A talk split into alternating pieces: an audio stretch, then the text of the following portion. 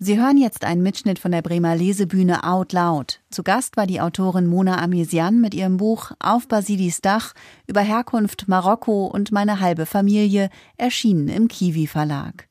Aufgezeichnet wurde die Veranstaltung im Kulturzentrum Lagerhaus und moderiert von Katharina Gulaikow. Hallo und herzlich willkommen. Wie schön, dass ihr alle da seid. Wir sind immer sehr schnell im vertrauten Du hier bei Outloud Bremen. Den einen oder die andere habe ich auch schon mal bei uns gesehen. Deswegen schön, dass ihr heute wieder da seid. Mein Name ist Katharina Gulaikow und ich freue mich sehr, die heutige Veranstaltung zu moderieren. Nicht nur, weil dieses Buch mir wunderschöne Tage bereitet hat, sondern auch, weil wir heute eine Kollegin begrüßen dürfen, eine Radiokollegin vom WDR. Sie ist schon mehrfach prämiert, obwohl sie erst 27 Jahre jung ist, moderiert die 1 Live Stories und hat zum Beispiel den Kurt Magnus Preis bekommen, der ist von der ARD der Nachwuchspreis für besonders hervorragende Hörfunkleistung, war nominiert in diesem Jahr für den Deutschen Radiopreis als beste Nachwuchsmoderatorin, gehört zu den Top 10 Kulturjournalistinnen des Jahres vom Medium Magazin und ich könnte so ewig weitermachen.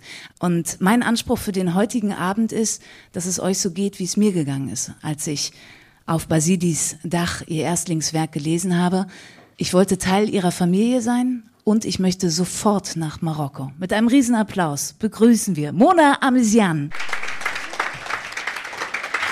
Oh, was für warme Worte. Oh.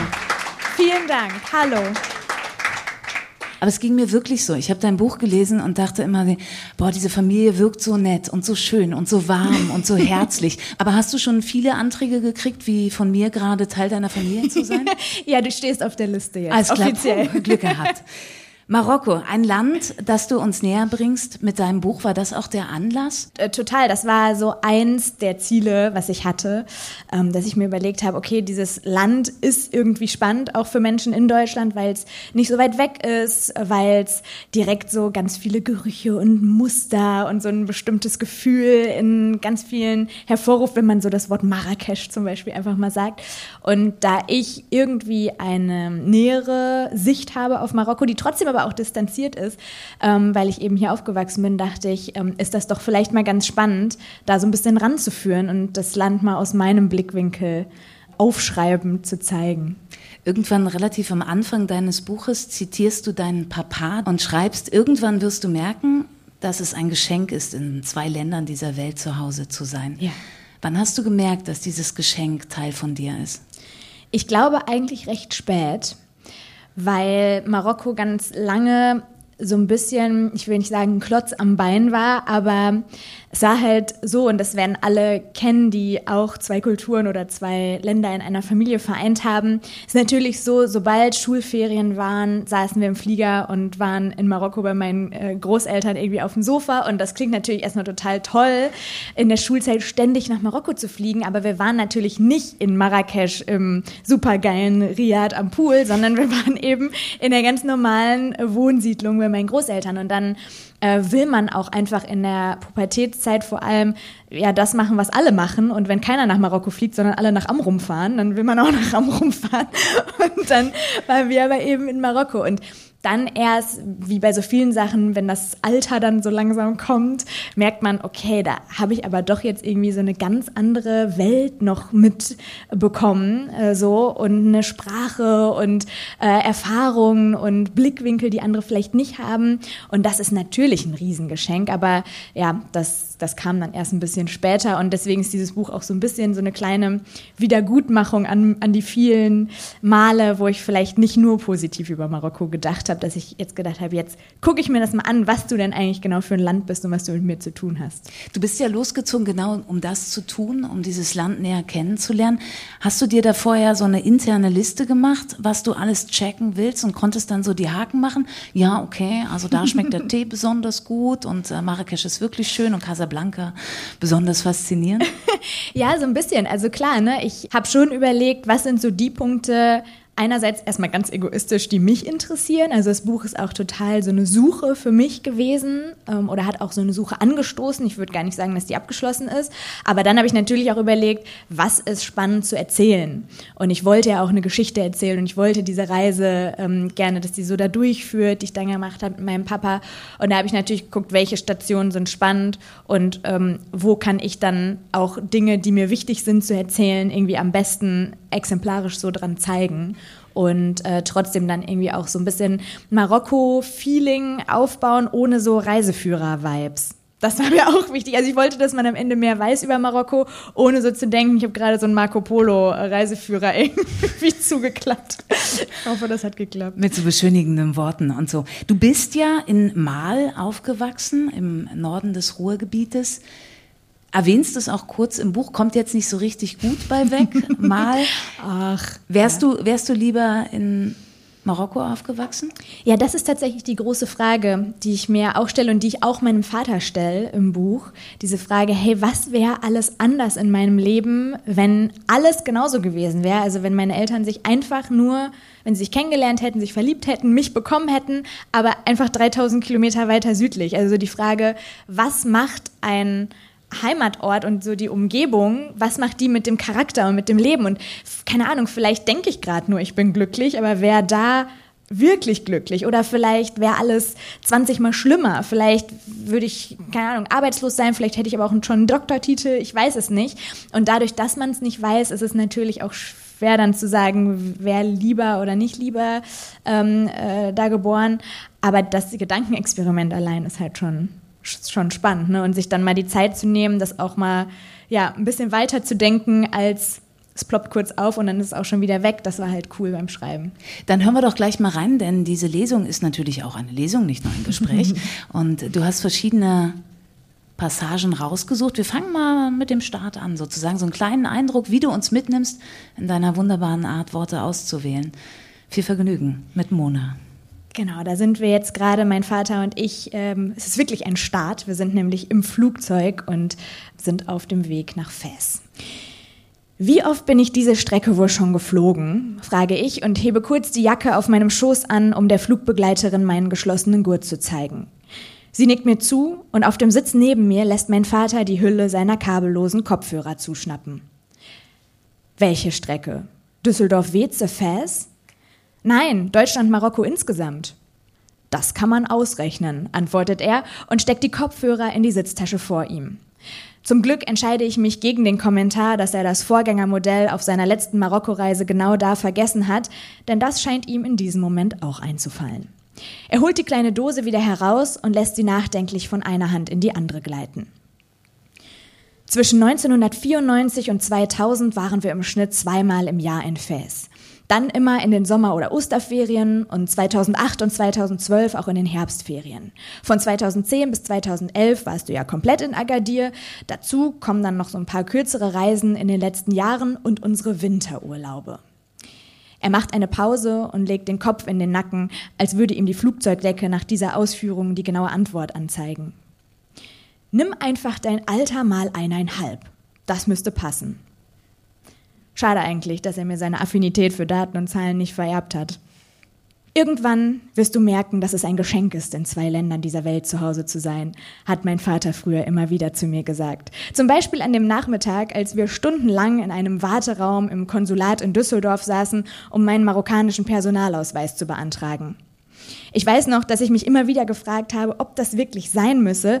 Immerhin hatte ich ja einen deutschen Ausweis und einen Reisepass und damit kam ich ohne Probleme überall hin. Heute schäme ich mich ein bisschen für diese Gedanken und weiß, dass es tatsächlich sehr viele schöne Seiten hat, in zwei Ländern der Welt zu Hause zu sein.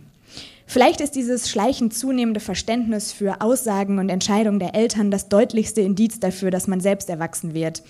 Oder ist man es erst, wenn man sich Gedanken darüber macht? Wie auch immer. Bis es soweit war, habe ich jedenfalls erstmal alles im Leben einfach hingenommen, wie es kam. Dass meine Eltern entschieden, wann ich neue Winterschuhe brauchte, dass zuerst das Sandmännchen und dann Wissen macht A im Fernsehen lief, dass der Käse in Mausform auf meinem Brot lag, dass das Brot einen Roggenanteil von 80 Prozent hatte, dass ich im Kindergarten Osterhasen basteln sollte, während zu Hause im Käfig die echten saßen, dass es bei jedem Einkauf eine Scheibe Mortadella gab und dass ich in Freundebüchern unter dem Punkt Wohnort keine marokkanische, sondern eine deutsche Stadt eintragen musste. Trotzdem sollten mein Bruder und ich immer auch daran erinnert werden, dass Deutschland nicht unser einziges Zuhause ist. Wir tragen beide marokkanische Vornamen, haben zwei Muttersprachen. Die Mortadella beim Einkaufen war nie aus Schweinefleisch und gefühlt zu jeder erdenklichen Ferienzeit saßen wir eben im Flieger Richtung Marokko. Außerdem hat mein Vater in unregelmäßigen Abständen so getan, als würde er zum Abendbrot unser Zwergkaninchen Fluffy grillen. Was das mit marokkanischer Kultur zu tun hat, kann man wahrscheinlich erst nach Kapitel 17 verstehen. Und zur Verteidigung meines Vaters muss man sagen, dass Fluffy ein sehr pflegeintensiver Zeitgenosse war.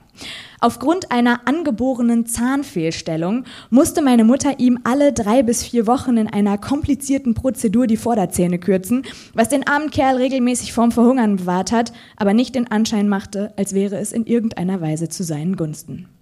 Die Tatsache, dass Fluffy schlussendlich doch noch über zehn Jahre alt geworden ist, zeigt, dass ein guter Seitenschneider Leben retten kann. Und die Tatsache, dass mein Vater ein bisschen geweint hat, als wir Fluffy hinter unserem Garten am Feld begraben haben, zeigt, dass 20 Jahre deutsche Integration an niemandem spurlos vorübergehen. Dankeschön. Fluffy kann man auch spontan ins Herz schließen, glaube ich direkt. Der war sehr süß. Ja, ja schon, ne? wenn ja. sogar Papas Herz erweicht ist. Gucken wir kurz einmal auf deine Eltern. Sie haben sich beide in Frankreich kennengelernt? Was? Ja, genau, ne? die haben sich in Frankreich kennengelernt. Ähm, mein Vater hat Architektur studiert in Paris äh, mein Basidi, mein Opa, hat ihm das irgendwie finanziert.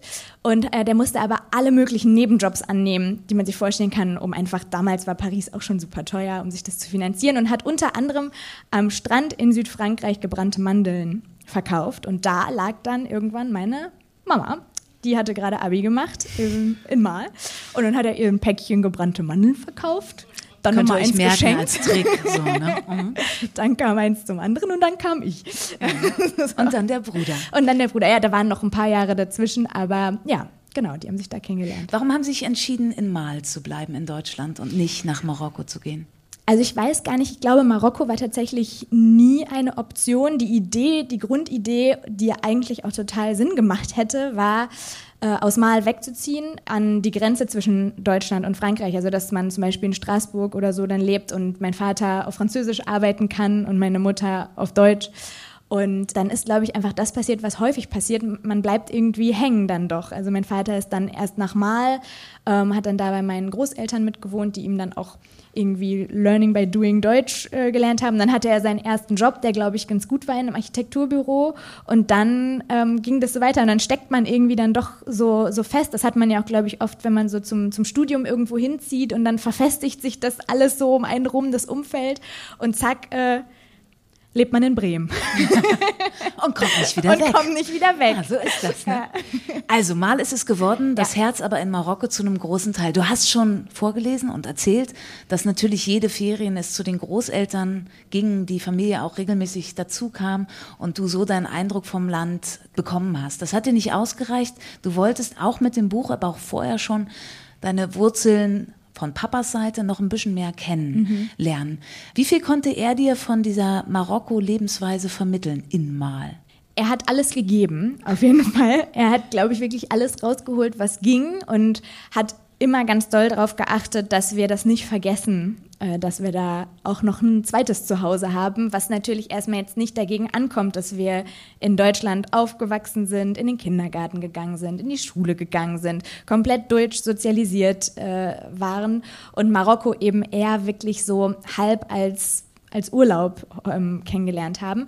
Aber er hat sich schon wirklich Mühe gegeben und ähm, hat auch immer dafür gesorgt, dass wir regelmäßig mit, ähm, mit Lala und Basidi, also mit den Großeltern telefonieren zum Beispiel. Hat früher Videos für die aufgenommen, äh, irgendwelche Zaubershows oder so, die wir gemacht haben, die er, da wo er immer gesagt hat, das schicken wir denen, dass die das auch sehen können. Also dass man immer wusste, die sind da und die sind ein Teil von uns. Und das so durchzuziehen, ist, glaube ich, nicht selbstverständlich, auch so mit der Sprache, dass er dann auch wirklich gesagt hat, ich möchte, dass die beiden auch eine meiner Sprachen sprechen, dann eben Französisch. Und da bin ich ihm natürlich auch unglaublich dankbar, weil wann kriegt man nochmal einfach so eine Sprache geschenkt? Ne? Also ich stehe jetzt hier, ich könnte das jetzt hier auch auf Französisch mit dir machen. Dieses nee, könnten wir nicht. ja, würde ein Teil nicht mit funktionieren. Na, aber das ist ja ein ja. super Geschenk, das ist total. toll. Ja. Auch Arabisch, äh, sehr hübsche Passage im Buch, auch wie er versucht, euch dem Arabischen noch näher zu bringen, auch im Schriftlichen. Er hat dich mit Süßigkeiten bestochen. Ne? Ja. Hat funktioniert? Hat, also bei mir ja, bei meinem Bruder nicht so. Ich glaube, so ein Grundinteresse musste da schon da sein. Er hat tatsächlich dann immer samstags, ähm, als ich so in der Grundschule war, samstags nach dem Familienfrühstück hat er dann immer so eine kleine Arabisch Session gemacht bei uns am Esstisch und hat dann wirklich aus Marokko Arabisch Bücher ähm, gekauft. Er hat natürlich gar keine Ahnung, wie gesagt, er ist Architekt, er hat keine Ahnung, wie man einem Kind Lesen und Schreiben beibringt aber ähm, hat das dann gemacht und hat dann gemerkt, dass das eben besser funktioniert, wenn da eine große Schüssel mit Süßigkeiten steht und da dann, sonst gab es immer bei uns die Regel, nur so und so viele Süßigkeiten am Tag, aber da bei den Arabischstunden stand diese Schüssel da einfach und ich durfte essen, so viel ich wollte. Und deswegen äh, saß ich da sehr gerne, sehr lange mit ihm. Du schreibst an einer Stelle und darüber hast du auch, also deine ganze Reise zu mehr Marokko und mehr zu dir ist ja auch eine Reise mit deinem Papa sich auszutauschen und Gespräche zu führen, die man halt vielleicht beim Süßigkeitenkonsum in dem Alter noch nicht geführt hat. Und ein Part ist da auch, dass du eine Freundin zitierst und sagst, hey, du bist deutscher, als du eigentlich denkst und seine Meinung dazu abfragst. Also war das so ein Thema zwischen euch? Was bin ich mehr, was bin ich nicht? Du hattest vorhin in der Stelle, dass er Fluffy hat leben lassen, das ist die deutsche Integration. Ist das so ein dauerhaftes Thema, was immer unterschwellig da ist? Wie viel Deutsch, wie viel Marokkanisch bin ich in mir und du dann auch? Mhm. Irgendwie schon, obwohl, wenn du es jetzt so sagst, klingt sau unsympathisch. Ja, ich weiß, da kann ich mitleben, ja, okay. Also, ne, so als, als würde würd ich jetzt gerne sagen, so, nee, war mhm. gar kein Thema, aber äh, klar, das war ja auch so ein bisschen diese, diese Grundsuche, auf die ich mich begeben wollte. Wie viel von mir ist marokkanisch? Ist das genug? Pick ich mir da vielleicht nur so die Rosinchen raus aus diesem Land, äh, was ja eine total tolle Seite hat? Sehe ich überhaupt auch die andere Seite? Kenne ich überhaupt die andere Seite? Und wie sieht mein Vater das eigentlich? Also guckt er mich an und denkt sich manchmal, boah, ist die unmarokkanisch? Boah, habe ich eine deutsche Tochter, die hat viel zu wenig von meiner Seite. So, und das fragt man ja nicht einfach so. Man sagt ja nicht so, äh, wenn man am Wochenende mal zu Besuch ist, kannst du mir mal die Butter reichen und auch übrigens hättest du lieber, dass ich marokkanischer bin. Ähm, und dafür war das Buch super, weil ich mich einfach mal trauen konnte, Fragen zu stellen, die ich noch nie gestellt habe. Auch so die Frage, so, erlebst du eigentlich Alltagsrassismus oder so, ne? Das habe ich gedacht, alle, aber nicht mein Vater doch nicht. Äh, so, das war einfach so drin im Kopf, aber na klar. Und darüber haben wir auch irgendwie nie mal so richtig geredet. Und das war ganz spannend, das einfach mal zu machen. Und ich habe jetzt auch echt schon mit vielen Freundinnen und Freunden danach geredet und denen einfach gesagt, macht das mal. Stellt mal einfach euren Eltern oder auch Großeltern die Fragen, die ihr habt, weil da passiert ja nichts Schlimmes. Die finden das im Zweifel auch total spannend oder sagen halt, sie möchten nicht. Aber für mich war das sehr erkenntnisreich, das mal zu machen. Für deine eigene Suche, also diesen wie viel marokkanischer mhm. Anteil, wie viel deutscher Anteil, kannst du eine Antwort geben darauf, ob diese Frage überhaupt wichtig ist? Nee, nicht so richtig. Habe ich mich auch ganz, ganz oft gefragt. Und habe ich auch tatsächlich meinen Vater im Buch gefragt, beziehungsweise der fragt an einer Stelle so, hä, was meinst du denn da eigentlich? Also weil ich ihn dann frage so, fühlst du dich manchmal eigentlich deutsch? Und dann sagt er, was ist das eigentlich, sich deutsch fühlen? Das ist natürlich auch einfach was, was man nicht beantworten kann. Aber ich glaube, wir alle haben oder sehr viele, ich fahre es mal auf mich runter. Ich habe es ganz oft, dass ich gerne Dinge in Schubladen packe. Also dass ich nicht, nicht jetzt klischeemäßig, aber dass ich gerne äh, in meinem Kopf klar habe, was was ist. Also das ist ja ganz einfach, äh, was zu labeln und dann zu wissen, okay, ich habe das vor mir und das ist eine Marokkanerin oder das ist ein so und einfach jetzt äh, in diesem Buch mir auch mal den Raum zu nehmen und jetzt auch vielleicht so als Kern äh, Quintessenz aus diesem Buch mitzunehmen, dass es eigentlich super viel wichtiger ist, dass man Dinge auch mal nicht labeln können muss und dass man auch einfach mal Widersprüche zulässt und einfach sagt, ich sitze hier, ich kann euch nicht sagen, welche Religion ich habe. Punkt. Das fiel mir eine Zeit lang super schwer, weil meine Mutter ist Christin, mein Vater ist Moslem. Was bin ich? Ich glaube an was, aber an was eigentlich? Wer ist jetzt für mich zuständig? Gott oder Allah? Sind die vielleicht sogar beide eins? Äh, die einen sagen so, die anderen so. Das ist halt so, so Identitätsfragen, wo man dann am Ende dastehen muss und sagen muss, vielleicht ist es auch einfach okay, dass ich sage, ich habe keine Religion, aber ich glaube an etwas. Und ich habe mir aus zwei Religionen, die ich, ich hatte das Glück, zwei kennenzulernen und habe mir da jetzt das für mich rausgesucht. Und deswegen glaube ich, dass die Frage schon wichtig ist, sich die zu stellen, weil man erst dann auf so einen Gedankengang kommt. Aber es ist nicht wichtig, eine klare Antwort drauf zu finden. Und wie assig ist es, dass ich sie stelle?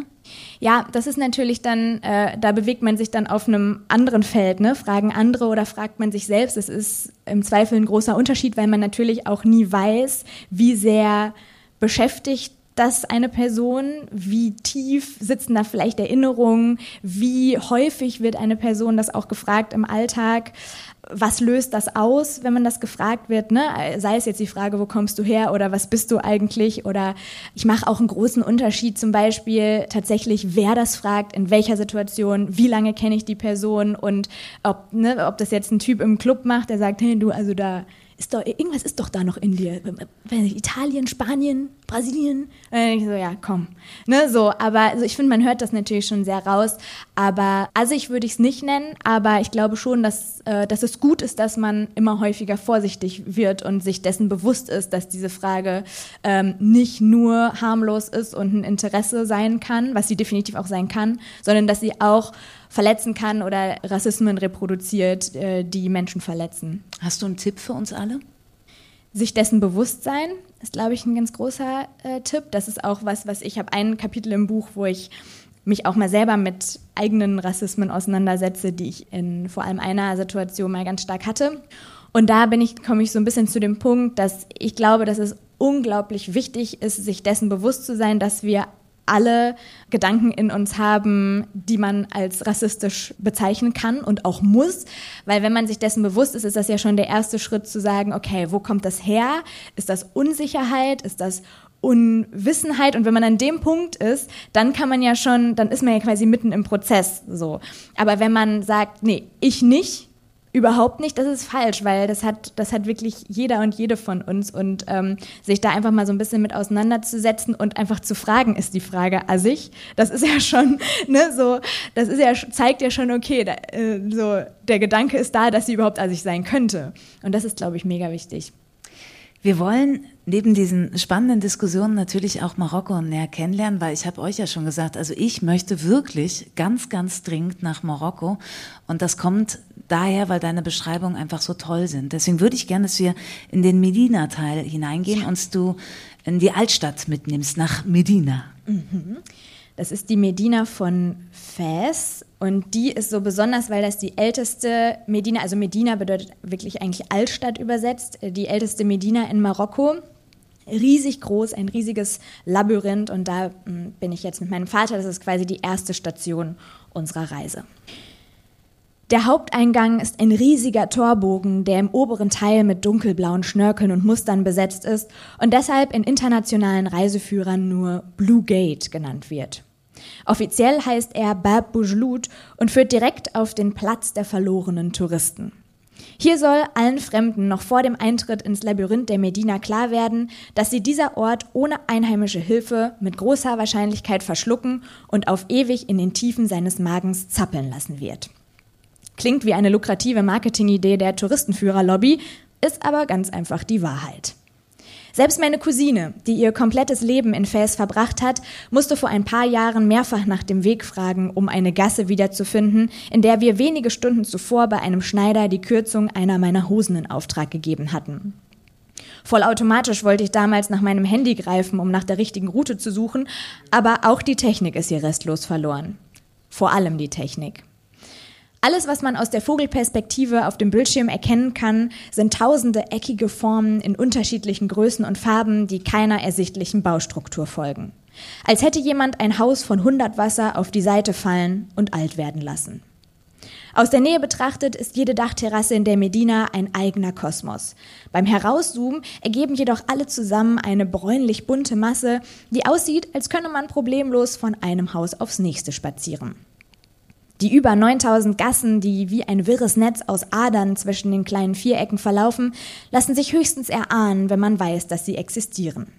Klar und deutlich sind auf der Karte nur die zwei größten Verkehrswege zu erkennen. Talar Kbira und Talar Srera. Sie verlaufen vom Blauen Tor einmal quer durch die gesamte Altstadt und enden, wie es sich für Hauptschlagadern gehört, mitten in ihrem Herzen. Ohne uns abzusprechen, halten wir uns rechts und betreten hinter dem Café mit den grünen Stühlen in der Ecke die kleinere der zwei großen Achsen. Ab hier reiht sich hunderte Meter lang ein winziger Laden an den nächsten. In kleinen Säulen türmen sich runde Brotleibe auf einer Ablage, dahinter hängen Teppiche, Lampen und Fußballtrikots von den Türen.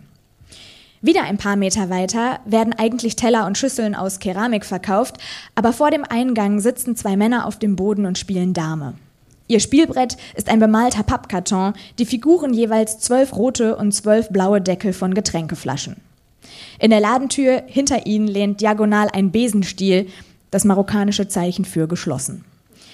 Wir laufen vorbei an kleinen Tischen, auf denen einzelne Kaugummipackungen, Zigaretten und Taschentuchboxen verkauft werden. Immer wieder unterbrechen schmale Lücken die Reihen der Läden und führen ins Dickicht der Häuser.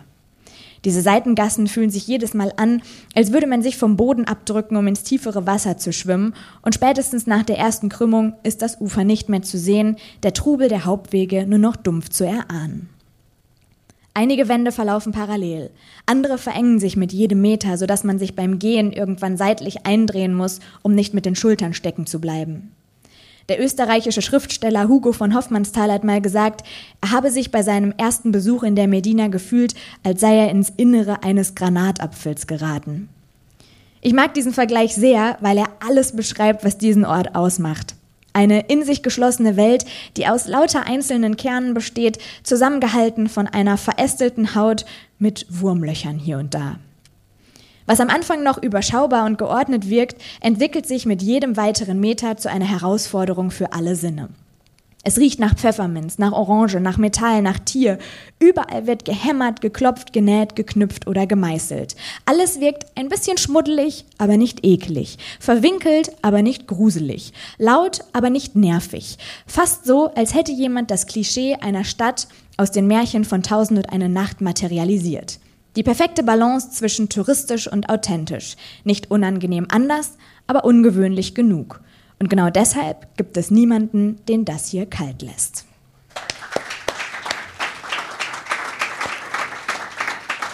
Es gibt auch noch tolle Szenen, wo du beschreibst, äh, bloß nicht zu europäisch zu wirken, weil dann die Preise sich verdoppeln. Auch das sind sehr ja. schöne Ausschnitte. Schicke ich immer dem Papa vor. Ja, ne? Bloß nicht den Mund aufmachen. Sag nichts Deutsches, sonst wird's teurer. Du schreibst irgendwo im Buch, dass ähm, viele Leute Marokko oder gerade auch Marrakesch von Instagram kennen. Da sind es natürlich schöne Bilder, glatt poliert, nur die schönen Ecken. Und dann kommen sie wieder und beschweren sich persönlich gerne auch bei dir und sagen, ey, das ist jetzt aber, also das hätte ich mir schon ein bisschen hübscher vorgestellt. Da ja. ist ja schon auch ganz schön hässlich. Oder was auch sehr häufig ist, wir hatten alle Magen-Darm. Obwohl ich vorher immer sage, trinkt das Wasser nicht. Das ist wirklich der Nummer eins Tipp in Marokko. Wir hier in Deutschland vertragen das Leitungswasser da nicht. Also klar, sowas passiert und klar ist Marokko auch ein sehr viel ärmeres Land als Deutschland, aber erstens verstehe ich immer nie, was ich dann darauf antworten soll, das schreibe ich ja auch im Buch, ist ja, ich habe das ja nicht gemacht, Marokko. Ich habe nur die Reise empfohlen. Und was dann mein nächster Tipp meist ist, ist so, ähm, oder auch wenn vorher jemand fragt, soll ich irgendwas beachten oder so. Ich glaube, dass man von einem Land wie Marokko einfach am allermeisten hat, wenn man versucht, das kriegt man natürlich nie ganz hin, aber wenn man versucht, Deutschland aus dem Kopf zu bekommen und nicht jede Ecke, die man sieht, mit Deutschland zu vergleichen. Also wenn da irgendwie ein wackeliges Baugerüst steht, wo drei Männer sich irgendwie von abseilen und unten noch einer den Eimer anwirft, dass man dann denkt, oh, also da hätte man in Deutschland aber schon das Ordnungsamt da, schon da gewesen. So, klar, das wäre da gewesen, logisch und wahrscheinlich wird das Haus auch hinterher anderen Standards entsprechen, aber es ist halt nicht Deutschland. Es ist ein Land, das kulturell ganz anders geprägt ist, wie gesagt, sehr viel ärmer ist. Die Schere zwischen Arm und Reich ist viel größer in Marokko. Das heißt, man hat sehr viel direktere und absolutere Armut, man hat auch viel größerem Reichtum, also ne, so auch so die reiche Seite von Marokko, die gibt es auch und dann eben dieser Mittelstand dazwischen, der aber auch ganz anders lebt, sehr viel religiöser lebt als wir hier in Deutschland und da einfach so offen wie möglich zu sein. Ich glaube, dann hat man am meisten davon, wenn man einfach mal alles so hinnimmt und sagt, ah ja, guck mal, das ist auch eine Art, wie man leben kann. Und vielleicht darf ich mich da gar nicht so drüber erheben und jetzt denken, dass, weil das machen wir auch häufig, dass die Art, wie wir leben, die beste ist. Wer sagt uns das? Ne? Vielleicht leben wir auch hier einfach so ein bisschen in unserem Eurozentrismus eingekuschelt und woanders wäre es viel cooler, ähm, so die Art zu leben. Deswegen, das ist so das, was ich versuche auch selber immer zu beachten, wenn ich da bin, aber mir gelingt das natürlich auch nicht immer. Den kuscheligen Eurozentrismus werde ich mir notieren, das ist super. Du wolltest das Land auch besser kennen, nicht nur die Urlaube, die du verbracht hast bei deinen Großeltern und bist zu einem Auslandsschuljahr nach Marokko gegangen. Wie hattest du dir das vorgestellt, grundsätzlich, das Land näher kennenzulernen? Wie hattest du dir dieses Jahr erstmal vorgestellt? Jetzt unabhängig davon, wie es dann geworden ja. ist, da hören wir gleich rein. Genau, ich war da 16, ich war in der 11. Klasse, ich habe noch, ich war das, das letzte, das letzte Schuljahr, äh, letzte Alters Jahrgangsstufe so, die 13 Jahre gemacht hat bis zum Abitur, also hatte noch ähm, äh, 13 Jahre und konnte dann in der 11. Klasse äh, so ein Austauschjahr machen und wollte das in Marokko machen, nach so ein bisschen hin und her, weil ich dachte, vielleicht wäre das ja wirklich schön, mal so ein Land von innen heraus kennenzulernen, vielleicht auch mal so die eigenen Privilegien, die man hier so hat, hinterfragen oder einfach erleben, wie andere Menschen leben. Und ich hatte die ganze Zeit natürlich so ein Leben, wie meine Großeltern das da führen. Also wirklich nicht reich, nicht arm, wirklich so Mittelschicht, ein gewöhnliches Haus, eine gewöhnliche Wohnsiedlung, eine gewöhnliche Schule und dann einfach mal gucken, wie wäre das da normal reich zu leben. Äh, und dann, ja, kam es ein bisschen anders. Genau, dann hattest du auf einmal einen Chauffeur, einen Pool und ja. äh, abgegrenzte Gebiete, wo du ja. privilegiert, sehr privilegiert, privilegierter als in Deutschland äh, gelebt hast. Mhm. Was sehr schön beschrieben ist, nicht nur dieser Reichtum und diese andere Welt, also die es dann halt auch in Marokko natürlich wie überall gibt, die, die reichen Menschen. Spannend fand ich auch zu lesen, als du beschrieben hast, als du da zur Schule gekommen bist, weil da warst du schon die Exotin. Ne? Ja. Wie wurdest du am Anfang angeschaut, als du da als Deutscher mhm. nach Marokko kamst? Also das war, muss man erstmal dazu sagen, eine Privatschule. Also in Marokko gibt es öffentliche und private Schulen und diese sehr wohlhabende Gastfamilie, in die ich gekommen bin, die hatte ihre Kinder eben in dieser Privatschule angemeldet. Und dann hat mein Vater gesagt, gut, dann äh, nehme ich das Geld auch gerne in die Hand, weil wahrscheinlich wirst du da mehr gefördert werden und es ging mir auch darum, Arabisch zu lernen und so. Und diese Privatschule hatte so ein, also es war wie so ein Atrium, also hatte so einen Innenhof und da war in der Pause dann eben immer einfach die Pausenzeit. Und wenn ich diesen Hof betreten habe, war es wirklich in den ersten Wochen so, dass ich habe es, also da habe ich wirklich zum ersten Mal gemerkt, wie sich so richtige Megastars fühlen muss. Also man, ich konnte in dieser Schule nicht auf die Toilette gehen, ich konnte nicht mehr am Kiosk was kaufen, ohne dass es jemand anders für mich kauft. Die Menschen trauben um mich herum, weil das so besonders für die war erstens, dass überhaupt sowas wie jemand verbringt jetzt hier ein Jahr, die, die haben gedacht, meine Eltern haben mich verstoßen oder so. Also sie haben nicht verstanden, dass ich das freiwillig mache, dass ich in einer intakten Familie lebe. Und das Thema Europa war, wo wir vorhin gesagt haben, es gibt Menschen in Marokko, die Europa nicht kennen. Die waren durch Serien und durchs Internet, was da 2000 2010, 2011 dann auch schon Facebook kam so auf und so, waren so schon sehr fixiert auch auf alles, was Europa ist und haben Fragen über Fragen gestellt, ob ich schon mal in Berlin war, ob ich schon mal in Schweden war, ähm, wie teuer ein Kaffee ist und also so, so ganz so Fragen, wo man denkt, wo kommt das jetzt her? Ob ich schon mal in einem BMW gefahren bin und so. Autos, großes Thema. Also ich, die waren total fasziniert von mir und ich gleichzeitig aber auch von denen, weil das alles so also auch deren Häuser und ähm, deren Leben halt so ganz anders war. Die wurden halt wirklich von Chauffeuren abgeholt von der Schule und so. Und ich war dann da in dieser High Society von Agadir auf einmal und es war so ein gegenseitiges fasziniert finden zwischen uns. Wie, wie war denn das für dich, dass du da so exponiert warst? Wie hatten sich das angefühlt für dich? Das war auf der einen Seite natürlich hat man, wenn man dann an so eine Schule kommt und weiß, ich bin jetzt hier ein Jahr oder es waren dann zehn Monate bei mir, glaube ich, hat man natürlich die totale Panik, dass man keinen Anschluss findet, weil zu Hause sitzt man ja in seinem Nest aus Freundinnen und Freunden und hat Familie um sich rum und auf einmal, es wäre natürlich 20.000 Mal schlimmer gewesen, auf diesen Innenhof zu kommen und alle laufen vor mir weg. Das wäre nur so. Deswegen war ich erstmal super happy, dass alle mit mir befreundet sein wollten, aber natürlich wusste ich auch jetzt gar nicht, wer will mit mir befreundet sein, äh, weil er mich jetzt nett findet und wen könnte ich vielleicht auch nett finden. Ich konnte auch gar nicht selektieren. Hatte irgendwie am ersten Abend wirklich 350 Freundschaftsanfragen bei Facebook und hatte mir davor Facebook erst gemacht. Das gab es hier noch gar nicht. Und äh, wusste, das waren Leute aus ganz Agadir, gar nicht nur von meiner Schule. Es war so, ich, komplett den Überblick verloren und war dann sehr froh, dass irgendwann das dann schon so war, dass äh, die das jetzt gecheckt haben, okay, die geht jetzt hier einfach zur Schule, wir haben jetzt alle einmal unsere Fragen gestellt und äh, dann irgendwann hatte ich dann da auch meinen Freund, Freundeskreis so aus meiner Klasse, aber erstmal ist das natürlich total überwältigend. Und damit habe ich auch gar nicht gerechnet, als ich dahin geflogen bin. Hat das was mit dir gemacht, mit deiner Identitätsfrage, die du dir ja regelmäßig gestellt hast? Mm, also das war, das war jetzt auch ganz spannend, mir das jetzt nochmal so durch den Kopf gehen zu lassen, dieses Jahr, auch nochmal mit ein bisschen Abstand, zehn Jahre. Das wird ja schon ein kleiner Abstand, weil mit 16, mal ganz ehrlich, ist man erstmal vor allem mit sich selbst beschäftigt und muss sich erstmal selber irgendwie finden und dann so metamäßig zu überlegen, hat das jetzt was mit meiner Identitätssuche gemacht? da war ich nicht. Aber jetzt äh, mir das so zu überlegen, war ganz spannend, weil ich mich auch immer noch jetzt nach diesem Buch frage, ob mich dieses Jahr äh, näher gebracht hat an Marokko oder vielleicht sogar ein bisschen weiter weg oder ob da vielleicht gar nicht so viel passiert ist. Ich weiß es nicht, weil es so, so eine andere Welt war. Ich glaube, das war gut, die mal kennengelernt zu haben, aber ich habe, glaube ich, nicht das erreicht, was ich wollte, nämlich den Großteil von Marokko kennenzulernen, sondern ich habe halt wirklich die so eine glitzernde Spitze so ein bisschen kennengelernt, was super spannend war. Also da jeden Tag in irgendwelche Pools zu springen und ne, so rumgefahren zu werden. Ich war im Ballettunterricht und also es war halt sehr cool, das mal so zu erleben. Aber es war jetzt nicht glaube ich, nicht so gewinnbringend, äh, was meine Identitätssuche angeht, wie ich es mir gewünscht hätte. Ihr dürft anfangen, Mona, Fragen zu stellen. Schreibt sie einfach rein. Ich mache mein Gespräch weiter und werde eure Fragen zwischendurch einbinden. Was mich noch interessiert, du hast es am Anfang schon einmal angesprochen, dass die Frage natürlich immer wieder in deinem Kopf aufgeploppt ist und auch in dem Buch. Was wäre, wäre ich primär in der anderen Kultur?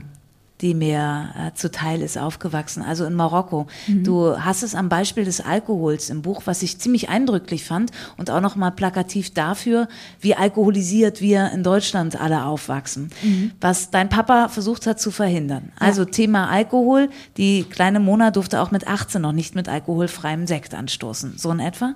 Ja, genau, also ja, nee, genau, alkoholfreier Sekt auch nicht. Also ich habe, glaube ich, wirklich noch mit, wir haben letztens überlegt mal, wie alt wir da waren, aber ich glaube noch mit 22 oder so habe ich an Weihnachten noch mit Sprite angestoßen zu Hause, obwohl mein Vater Alkohol getrunken hat. Also das ist ja auch was, was dann viele nicht verstanden haben. So, hä, wieso durftest du das nicht? Aber er schon.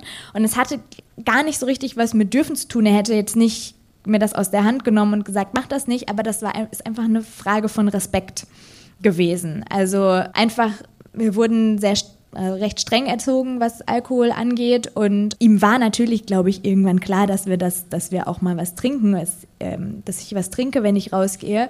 Aber es ist einfach nicht zu Hause passiert so. Und das sind Dinge, da habe ich mich auch mal gedacht, hä? Aber wenn du doch weißt, dass ich, also, hä, warum? Aber das ist dann einfach, es ist aus Respekt. Und wenn es aus Respekt ist, dann ist es aus Respekt.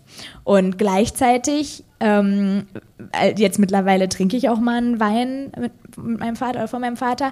Und das wiederum wäre etwas, was in Marokko gar, also ganz, ganz viele Eltern niemals zulassen würden. Ne? Also, und das ist diese Schere, zwischen der ich quasi, dass ich so beschreibe im Buch, zwischen der ich stand oder manchmal auch immer noch stehe, so dieses halbe Mischbier, was ich dann mal hier auf einer Party getrunken habe mit 16, was sich viel zu wenig angefühlt hat im Vergleich oder weniger als das, was andere getrunken haben, wäre in Marokko schon viel, viel mehr als das, was da alle äh, trinken oder getrunken haben. Und sich da so irgendwie zurechtzufinden in einer Zeit, wie gesagt, in der man eh erstmal gucken muss, wo stehe ich eigentlich, das war ganz gut zu erklären, anhand dieses Alkohols. Also ich habe versucht, ein so ein Beispiel zu finden für diese Zerrissenheit und da war Alkohol so ein, ein Ding, was mir im Kopf geblieben ist. Musstest du viele Kämpfe mit deinem Papa austragen und wo war die Mama da positioniert?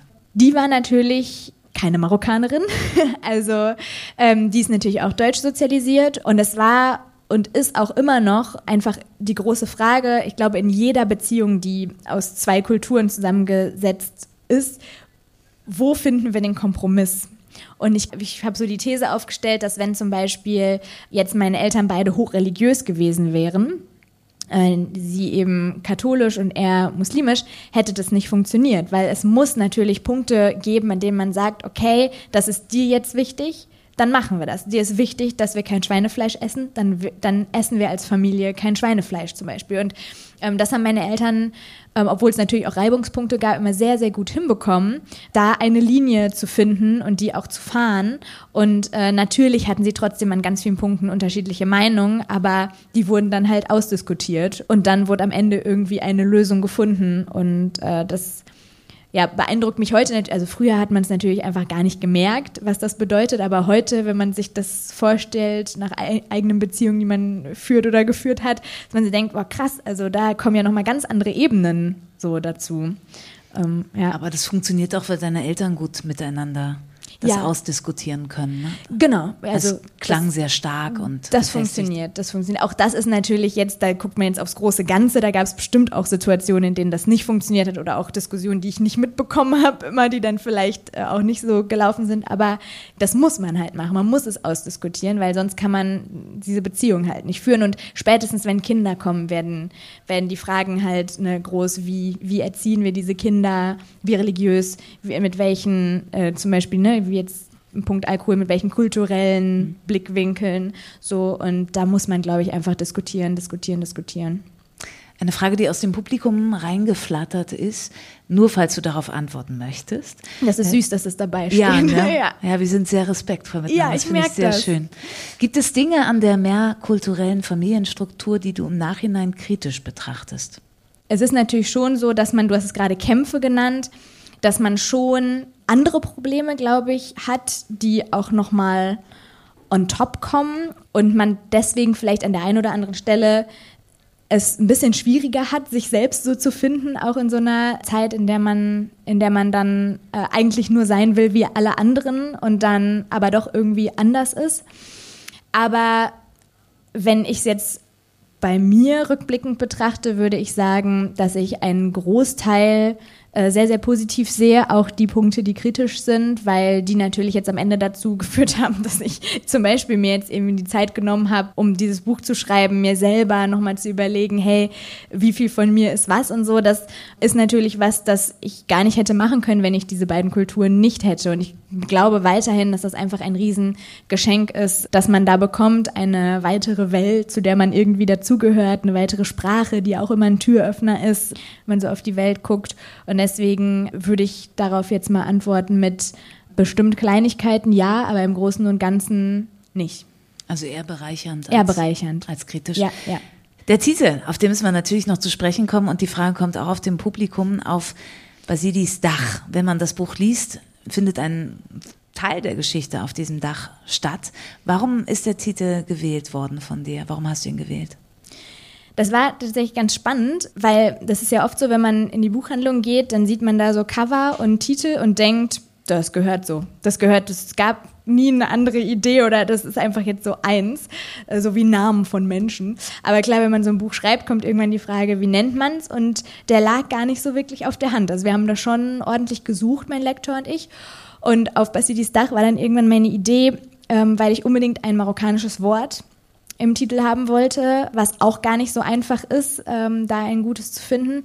Und ich finde Dächer so schön. Ich mag das Bild von Dächern so gerne, weil man, wenn man auf einem Dach steht, immer irgendwie ein besonderes Gefühl hat, so ein Gefühl von Weite und von Größe und ganz viele so Schlüsselszenen in Filmen und Büchern spielen ja auch auf Dächern äh, nicht umsonst, weil es so besondere Orte sind, mit denen man oft so ein Freiheitsgefühl verbindet. Und äh, ich mochte das sehr gerne. Und wie du sagst, spielen zwei, drei Kapitel im Buch auf Basidis Dach, also auf dem Dach des Hauses meiner Großeltern. Ich darf eine Anekdote erzählen. Du hast es mir halbwegs erlaubt hinter der Bühne, wo du gerade Buchladen sagst. äh, Mona ist heute Nachmittag in Bremen angekommen und als Neuautorin, dein erstes Buch, es ist gerade ganz frisch draußen seit dem 7. Oktober, ich fange mal an, die Geschichte zu erzählen. Du ergänzt einfach. Ja. Ähm, ging sie in einen kleinen Buchladen unweit dieses Gebäudes und wollte mal schauen, ob ihr Buch auch irgendwo zu finden ist. Genau, ich habe es noch nie in einer Buchhandlung gesehen äh, und habe dann bin ich da vorbeigegangen, hatte noch ein bisschen Zeit und bin dann zu der Buchhändlerin hin und habe gesagt, ich suche ein Buch und habe mich auch recht sicher gefühlt mit Maske und dachte auch, okay, ja, die, ja ich frage einfach. Auf Basidis Dach heißt das. Mhm, okay, ja, ja, habe ich da. Und dann hat sie mich zu dem Buch geführt, aber dann habe ich nicht weitergedacht, was dann. Dann stand ich mit der Buchhändlerin vor dem Buch und dann sagt sie noch so, das habe ich sofort bestellt, weil ich fand, das klang total spannend. Da ähm, reist so eine junge Frau mit ihrem Vater und sie so, soll ich ihn einpacken oder? Und dann ist mir eingefallen, ich hatte auch gar kein Geld mit. Also ich wollte ja wirklich einfach nur gucken. Und dann habe ich gesagt, oh nee, ähm, Entschuldigung, ich habe jetzt gar kein Geld dabei. Ja, gar kein Problem, dann lege ich es ihnen weg, dann können sie es später abholen. Und dann dachte ich, nee, dann nimmt die jetzt mein Buch da weg. Das soll ja schön da stehen bleiben für Menschen, die das kaufen sollen. Und die muss sich gedacht haben, was ist mit dieser Frau los? Aber ich habe wirklich einfach, ähm, ich wollte es mir einfach angucken und habe nicht weitergedacht und bin dann wirklich einfach da raus und habe hinterher gedacht, Hätte ich ihr einfach gesagt, hey, ich habe ein Buch geschrieben, steht das irgendwo, ich will es mal angucken, wie es im Buchladen aussieht. Aber ich habe es wirklich total verkackt, kann man nicht anders sagen. Lustig ist, dass ja ihr Konterfei hinten auf dem Buch drauf ist. Und wir Bremerinnen sind ja besonders schlau. Ich denke, die Buchhändlerin denkt sich jetzt ihren Teil. Aber schöne Geschichte. Genau, Vielen Dank. Ich, ich hatte, ich hatte noch den, die große Panik, dass die Buchhändlerin vielleicht heute Abend hier steht und den Büchertisch macht. Aber sie war nicht im Golden Nein. Shop, deswegen Nein. haben wir Glück, dass ihr da seid. So, jetzt müssen wir so ein bisschen oh, auf die Tube drücken. Ihr ja. sind so viele Fragen von euch. Wir fangen ganz einfach an. Ähm, warum assoziiert man ganz oft zuerst Marrakesch mit Marokko und nicht die Hauptstadt Rabat? Hat die keine Bedeutung?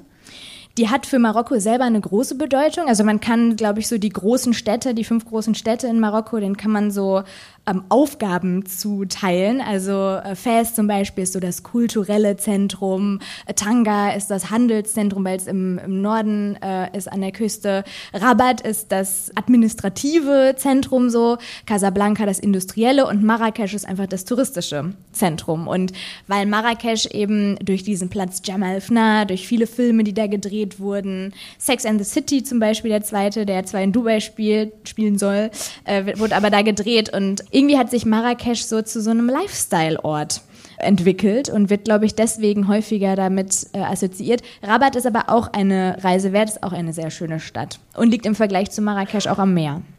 Würdest du deinen eigenen Kindern Marokko nahebringen, wenn du welche hast? Ja, ich sage dann einfach hier. Ist lies ein Buch. genau, lies das. Okay, Nein, bis klar. sie soweit sind. Ja, nee, klar, auf ja. jeden Fall. Ich glaube, das wird nicht einfacher äh, mit jeder Generation, die es weiter nach hinten geht, weil der Unterschied zu meinem Vater und meiner Mutter ist natürlich bei mir und meinem äh, Partner, dass äh, ich ja auch nur zur Hälfte Marokkanerin bin und nie wirklich da aufgewachsen bin oder da gelebt habe im Vergleich zu meinem Vater. Aber ich werde alles geben, weil ich ja einfach selber gemerkt habe, wie cool das ist und alles, was ich kann, werde ich, sollte das mal soweit sein, auf jeden Fall versuchen. Woher kam der erste Impuls zum Buch und zur Veröffentlichung? Ist die nächste Frage. Ging der von dir selbst aus oder und bist du damit zum Verlag gegangen oder ist jemand auf dich zugekommen und hat gefragt, willst du nicht mal ein Buch schreiben? Und ich würde noch ergänzen die Frage, ist es gerade en vogue, über Identität zu schreiben? Äh, ich fange mal hinten an. Mhm. Äh, ja, ich glaube, aber en vogue klingt wieder so unsympathisch. Mhm. Ja, ich arbeite also, daran, einen richtig schlechten Eindruck heute zu hinterlassen. Nein, nein, nein. Aber ich weiß natürlich, was du meinst. Ich würde es eher positiv drehen und sagen, endlich ist das ein Thema, dem Bedeutung zu, zugemessen wird, weil wenn man mal schaut, wie viele Menschen zum Beispiel mit zwei Kulturen in einer Familie aufwachsen, dann ist das eine ganze Menge. Und ähm, auch, ich habe jetzt auch mit äh, Menschen gesprochen, die zum Beispiel in, Russisch, in einem russisch-deutschen Haushalt aufgewachsen sind. Eigentlich komplett andere Erfahrungen, aber sich schon in einigen Gedanken irgendwie wiederfinden. Und ähm, auch so der gesellschaftspolitische Teil im Buch ist, glaube ich, was ja, wo ich halt versucht habe, von mir aufs etwas Größere zu äh, schließen. Und das machen gerade tatsächlich viele und das finde ich gut. Wenn es nicht gelesen werden würde, dann würde es halt auch nicht geben. Also anscheinend gibt es da gerade auch eine Nachfrage. Was ja, und man lernt halt ungemein. Ne? Ja. Man versteht. Also ich habe wieder, wieder ein Stück weit mehr verstanden. Mhm. Wir nehmen die Frage wieder ja. auf. Kam die Anfrage an dich oder hast du gesagt, jetzt muss das passieren? Nee, die Anfrage kam tatsächlich an mich. Also eine Literaturagentur, das sind so diejenigen, die so scouten, wer vielleicht mal spannend wäre, seine Geschichte zu erzählen oder was zu schreiben, hat mich angefragt und wollte erstmal ein äh, Sachbuch über Bücher mit mir machen. Also wie sortiert man sein Bücherregal, was muss man gelesen haben und so. Und dann habe ich gesagt, das mache ich nicht. Äh, wenn dann Marokko. Ach schön. Und, äh, und dann haben die zum Glück gesagt, ja, dann machen wir das, probieren wir es einfach mal. Und dann habe ich es mit denen ausgearbeitet, das Exposé. Und ja, dann hat das geklappt. Ja, zum Glück. Mhm. Die Buchgeschichte liegt natürlich nahe, weil du diesen 1 Live Podcast hast und wöchentlich, wöchentlich mit Autorinnen und Autoren sprichst. Hat dich das auch näher gebracht, das Sprechen über Bücher und mit AutorInnen ähm, selber Autorin zu werden? Ja, das ist eine gute Frage, weil man es natürlich einerseits so sehen könnte, andererseits lastet dann natürlich auch irgendwie noch mal mehr Druck auf einen, wenn man sich so viel mit Büchern beschäftigt und auch irgendwie hauptberuflich seine Meinung zu Büchern sagt.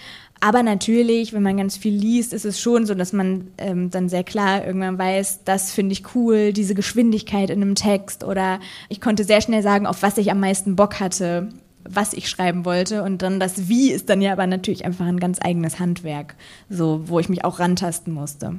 Ich bleibe mal einmal bei den Fragen nochmal. Hat euch das als Familie Habt ihr dadurch andere Gespräche geführt durch diese intensive Auseinandersetzung? Ja, total. Also auch, auch mit meiner Mutter dann tatsächlich. Also ich habe natürlich viel mit meinem Vater gesprochen, aber wir hatten so den, den Deal, dass ich den beiden alle 20 Seiten, die ich geschrieben habe, vorlese. Und das war total schön, weil dann, ähm, und das war auch der Grund dafür, dass ich das wollte, dass ich dann eine direkte Reaktion habe. Ich wollte nicht, dass die das lesen und auch dann eben vor allem mein Vater, der drin vorkommt und sich dann nicht traut, mir zu sagen, dass er sich mit irgendeiner Stelle unwohl fühlt oder so. Ich wollte direkt dann im Anschluss mit denen drüber reden.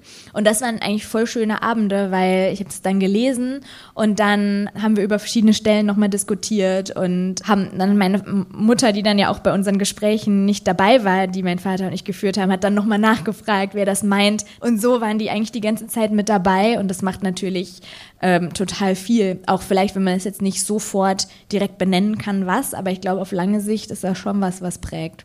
Eine Frage, die noch gekommen ist, sind dir auf deinen Aufenthalten auch negative Seiten Marokkos begegnet? Und wie würdest du das dann eher thematisieren, weil es ja sonst eigentlich ein sehr positives Buch mhm. ist? Es ist ein sehr positives Buch, aber, und das meinte ich vorhin mit den Reiseführer, äh, Vibes. Ich wollte auch ein total ein Bild, was so realistisch wie möglich ist von Marokko vermitteln und habe deswegen schon auch mich, auch wenn ich das jetzt hier nicht vorlese, ähm, mich schon an einigen Stellen auch so mit Punkten auseinandergesetzt, die ich höchst kritisch finde an Marokko und die mir auch jetzt beim Schreiben nochmal bewusster geworden sind, was zum Beispiel die Stellung von Frauen angeht in Marokko, die sich verbessert, definitiv, aber äh, Schwangerschaftsabbrüche zum Beispiel äh, sind äh, aktuell noch per Gesetz verboten. Homosexualität, riesiges Thema und einfach solche Punkte, bei denen ich sage, verstehe ich nicht. Finde ich für ein Land, das eben so nah ist an Europa, das dann doch noch so fern ist.